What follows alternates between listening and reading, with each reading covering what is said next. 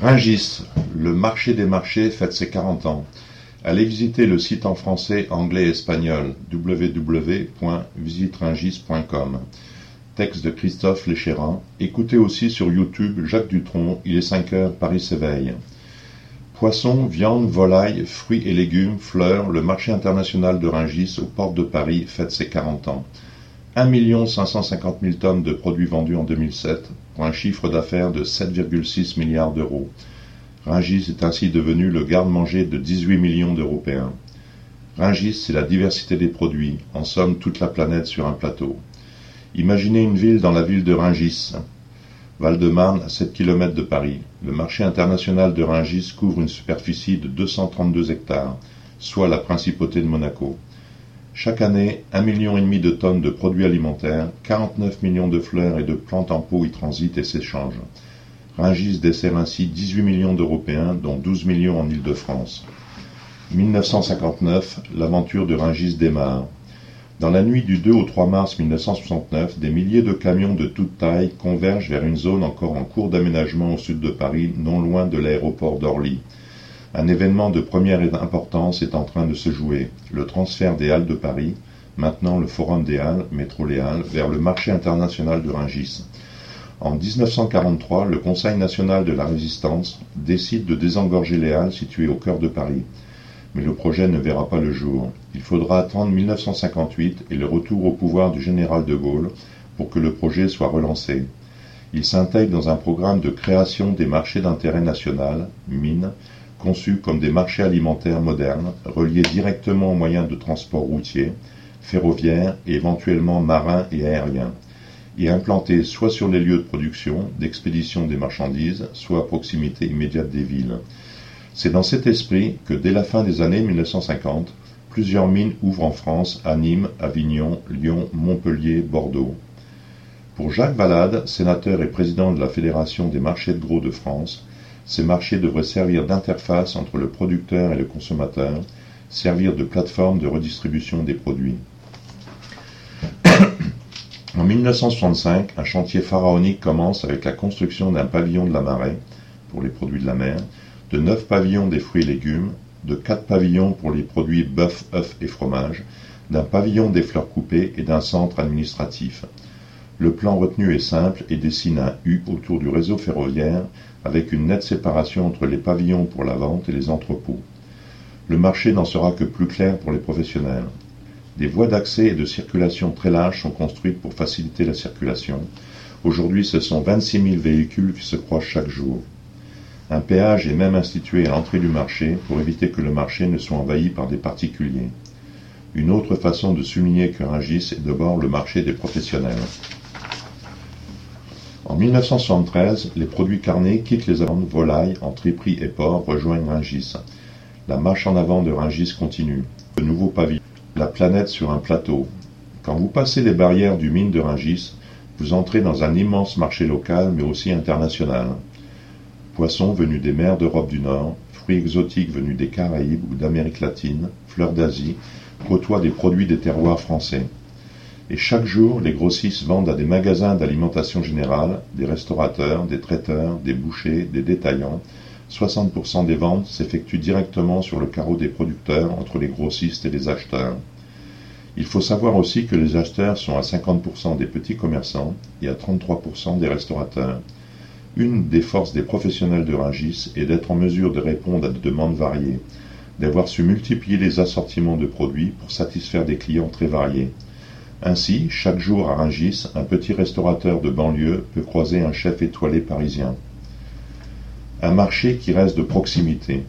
Au cours du temps, Rungis a su s'élargir son champ d'intervention. Rungis est aujourd'hui le premier marché polyvalent au monde pour les produits frais.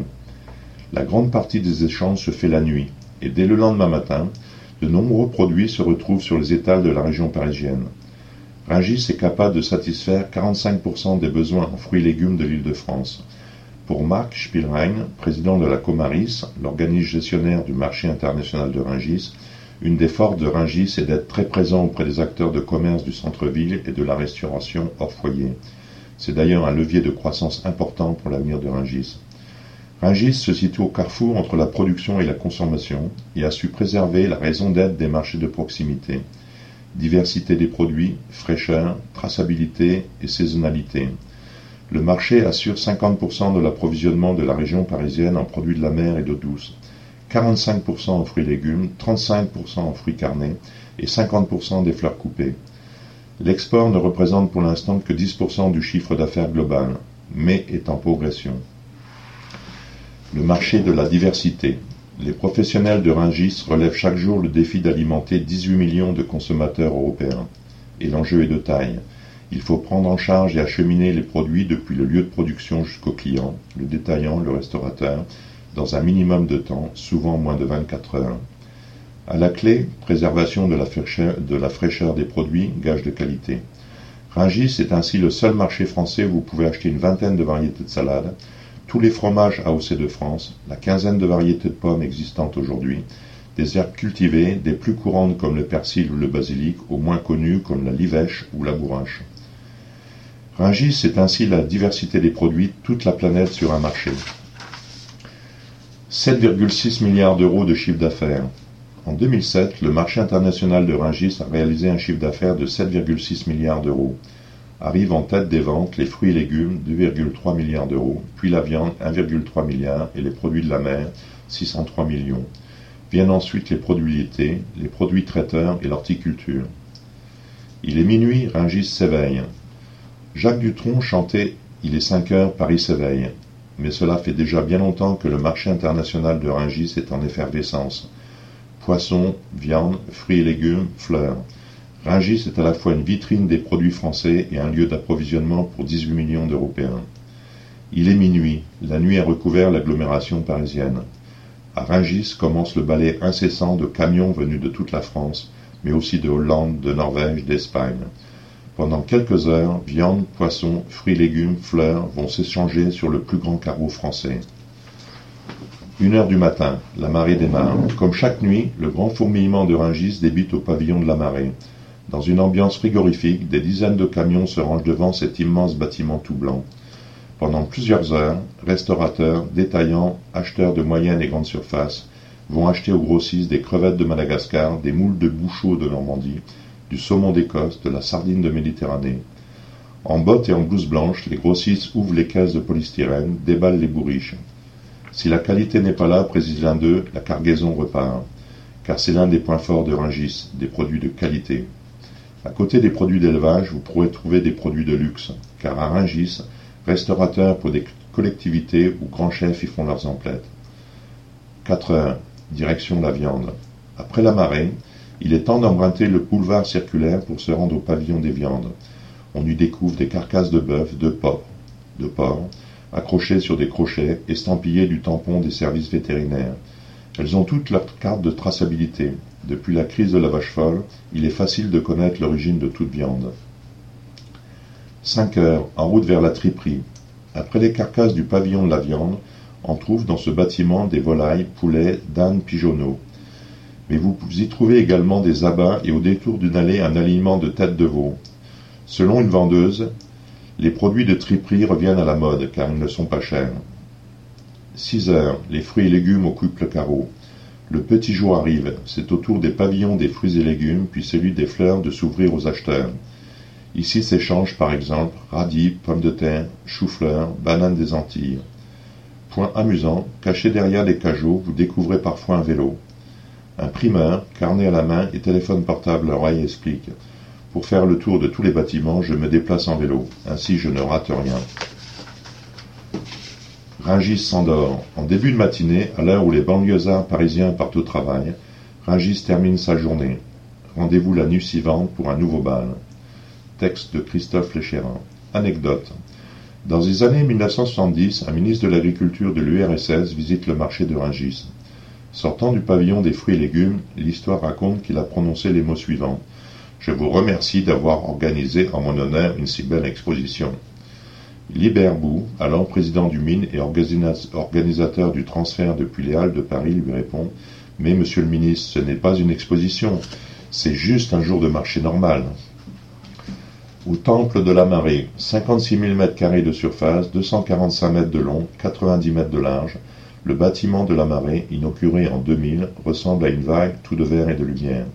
Chaque année, c'est plus de 75 000 tonnes de produits de la mer qui y sont vendus, faisant de ce pavillon le deuxième marché au monde après Tokyo. Présentation d'un balai bien rodé. Il est 22 heures, parti de Boulogne-sur-Mer ou de Cancale, des camions frigorifiques franchissent le péage de Ringis, direction les quais réfrigérés, pour éviter toute rupture de la chaîne du froid du pavillon de la marée. Les caisses blanches remplies de poissons et de crustacés sont placées sur des chariots pour rejoindre le poste d'un des 25 grossistes. Il est maintenant minuit. Des dizaines de professionnels vêtus de blanc, bottes, blouses et casquettes ouvrent les caisses de polystyrène, déballent la marchandise et préparent les, étals. les étals. À deux heures du matin commence la vente. La zone commerciale est organisée autour d'une large allée centrale, ce qui permet aux acheteurs d'avoir une vision globale de tous les produits. Pendant plusieurs heures, restaurateurs, poissonniers parcourent les allées, examinent les produits, discutent avec les vendeurs. Au hasard d'une allée, on voit passer les vétérinaires chargés de contrôler les étiquetages, les étiquetages ou le respect de la chaîne du froid. Six heures du matin, les transactions touchent à leur fin. Les grossistes commencent à ranger, nettoyer, remballer la marchandise dans les chambres froides, situées en arrière de l'allée centrale. Allez voir le site, le website de Ringis et allez visiter Ringis, vous verrez, c'est bien. Correction. En 1973, les produits carnés quittent les abattoirs de la Villette. Les chevillards, les grossistes en viande, volailles et triperies et porcs rejoignent Ringis. La marche en avant de Ringis continue. En 1984, une usine d'incinération est créée pour gérer les 200 000 tonnes de déchets annuels. De 1995 à 2004 sont rénovés les pavillons des abats et des produits laitiers, sont construits de nouveaux pavillons pour la viande et la marée.